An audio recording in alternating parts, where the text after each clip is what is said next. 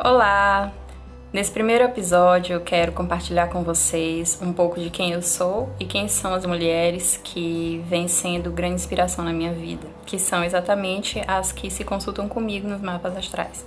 Evidentemente, alguns homens me procuram e eles são numericamente uma minoria. E aí eu aprendo também muito com a forma como eles entendem e absorvem a experiência mas isso é assunto para um outro episódio. Hoje eu quero fazer essa homenagem e essa referência, já trazendo para vocês um pouco do meu lado socióloga, e implicando também na situação é, em que eu observo que elas estão. Né, esse meu lado socióloga que me faz observar cada uma dessas mulheres através dos seus aspectos culturais, das suas diferenças e também das semelhanças entre elas. Bom, mas primeiro eu tenho que trazer quem é a Dai, quem sou eu. Bom, hum, como formação formal, digamos assim, eu sou socióloga, cientista social, na verdade, com habilitação em ciência política, sociologia e antropologia, e de pós-graduação antropóloga. No Brasil, é, vale mais, ou digamos que te, te segmenta mais a sua última formação. Então, a antropologia para mim é a minha área de paixão, porque as culturas as mais diferentes são para mim as mais fascinantes. Tudo que descreve o ser humano e a sua experiência na Terra para mim é fascinante. Ou seja, o conhecimento em si é aquilo que me move. Eu sou uma aquariana de 32 anos, moro atualmente em Teresina, Piauí, Brasil e tenho tido desde o ano passado, 2019, o prazer de começar a ler mapas astrais. A minha experiência começou quando eu percebi que só ler é, o meu mapa já tinha ficado pouco. E eu pensei, bom, ainda não posso oferecer o meu serviço de forma profissional porque eu nem conheço, eu nem testei, eu tenho que me testar e ofereci gratuitamente. Algumas pessoas se voluntariaram, algumas amigas, e isso me deixou muito feliz e ao mesmo tempo com muito medo. Eu fiz uma, uma leitura que é hoje, para o meu nível de maturidade da época, eu considero muito boas. Considero que já foram muito avançadas e aí eu quero acreditar que tem um pouquinho de inspiração também. Mas bom, isso também é assunto para um outro episódio. O importante é que é, nessa seara eu quero é, marcar o meu lugar de fala, que eu sou uma brasileira, mulher, adulta, negra e tenho também, habito e sou habitada também por várias outras categorias que na sociologia e na antropologia a gente chama de interseccionalidade, quer dizer, que eu sou uma pessoa que é atravessada por diversas outras classificações. É, por exemplo, eu sou uma mulher nordestina e isso também vai falar muito de mim. Bom, o importante é que isso tudo é bagagem para a hora de ler os mapas. E a faixa etária das mulheres que eu venho conhecendo através das videochamadas, é, porque eu ofereço esse serviço, sempre ofereci online, fiz poucas, é, pou, poucas cartas de frente para as pessoas em, pessoalmente. E a faixa etária delas é entre 25 e 40 anos. É claro que já consultei pessoas muito mais jovens, é claro que já consultei pessoas muito é, com idade muito diferente a 40 anos, muito acima de 40 anos, mas é, principalmente as pessoas que vêm me buscar se concentram na faixa dos 30 e astrologicamente isso tem um sentido. O sentido é que Uh, depois dos 29 anos, com o retorno de Saturno, a gente entra numa fase uh, de, de muita reorganização da nossa vida. E agora uma reorganização da vida adulta, claro, porque Saturno fala da vida adulta. Então as pessoas de 30 anos trouxeram muito aprendizado no sentido da reinvenção de quem elas são, como se sentem e que tipo de mulheres nós temos na atualidade.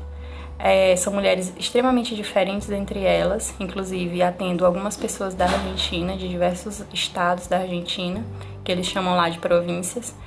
E é muito interessante perceber que elas também têm diversas coisas em comum com as brasileiras.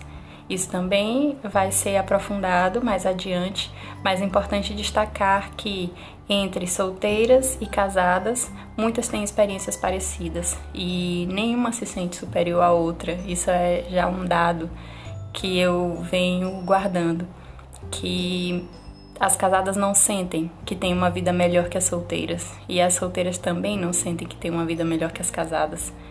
E isso é muito importante de destacar porque, na verdade, são buscadoras, são pessoas que estão num processo de autodescoberta muito interessante. Bom, em semelhança a mim, elas têm uma infância com questões. Esse é só um ponto que eu posso destacar, mas existem muitos outros. É, essas questões podem ser a questão da solidão. Eu tinha uma irmã, mas a nossa diferença de idade eu tenho uma irmã, mas a nossa diferença de idade é uma diferença de 4 anos. Quando você é criança, isso é muito. 4, quase 5. Então eu sentia que eu brincava muito sozinha. E para uma aquariana isso é muito interessante, porque a gente realmente viaja muito na batatinha. E isso também é muito bom, porque libera muita criatividade, mas concentra muita energia mental também. Eu lembro de sentir muita saudade, saudade da minha mãe. eu convivia muito com a minha isso foi muito intenso, foi muito importante para mim. E também tem algumas questões em relação ao meu pai, que foi uma descoberta durante a vida inteira. E todos esses temas são de alguma maneira abordados por essas, por essas mulheres. E astrologicamente falando, a maneira como você é recebido na Terra vai falar sobre a sua vida inteira. Então eu tenho um ascendente em escorpião e é um ascendente intenso. Então, vai falar sobre a minha vida inteira de, de batalhas, de, de lutas, mas também vai falar da minha espiritualidade. Então, não existe um aspecto que seja simplesmente positivo ou simplesmente negativo em astrologia. Quem faz isso é porque quer simplificar um ramo de, de estudo que é realmente muito complexo. E, não menos importante, queria falar para vocês um pouco da ética do mapa astral, porque isso que eu faço é impossível fazer sem amor. Uh, explico. Não é que o amor seja o meu motivador. Meu motivador é aprender, é o conhecimento e ao mesmo tempo dar a mão a essas pessoas que chegam para mim e que me ajudam também. Então existe uma troca, né? Um equilíbrio universal. O que acontece é que chega um momento em que você olha nos olhos daquela pessoa que está na tela à sua frente ou que está pessoalmente à sua frente e vê simplesmente alguém que está dizendo: me dá uma palavra de conforto. Ou então que está é, confiando em mim como não confiou em ninguém. A ética é inerente ao trabalho astrológico. Por quê? Porque conversar com essas pessoas implica Trabalhar tabus da sociedade implica estar ao lado de pessoas que muitas vezes não podem falar com seus próprios parceiros, com suas mães, com as pessoas que consideram mais íntimas. E eu só posso dizer que é muito gratificante. Eu vou compartilhar é, ao longo dessa experiência nova para mim, que é o podcast, muitas, muita, muitos insights Obviamente aqui não vai ter o nome de ninguém, assim, de, em termos de declarar quem foi que fez o que, quem viveu o que. Isso nem é preciso discutir, mas eu quero falar sobre temas gerais e como eu vejo que eles se, é, como eles se aplicam na vida das pessoas, porque é muito fácil falar de maneira teórica. Eu sou uma mulher que vem da teoria, aprendi a construir teoria é, modéstia à parte, claro, né? mas isso é um, um processo pelo qual o cientista social passa. Porém, agora eu quero ver é, o que sente, o que, que, como reage uma pessoa que na prática está experienciando ser é, uma adulta no ano de 2020 e nos próximos que vão vir nesse cenário que hoje estamos vivendo, um cenário de pandemia, mas também num cenário de modernização das relações. Eu espero contar é, com a presença de vocês e todos os comentários, todas as, todas as experiências que queiram compartilhar, eu estou à disposição.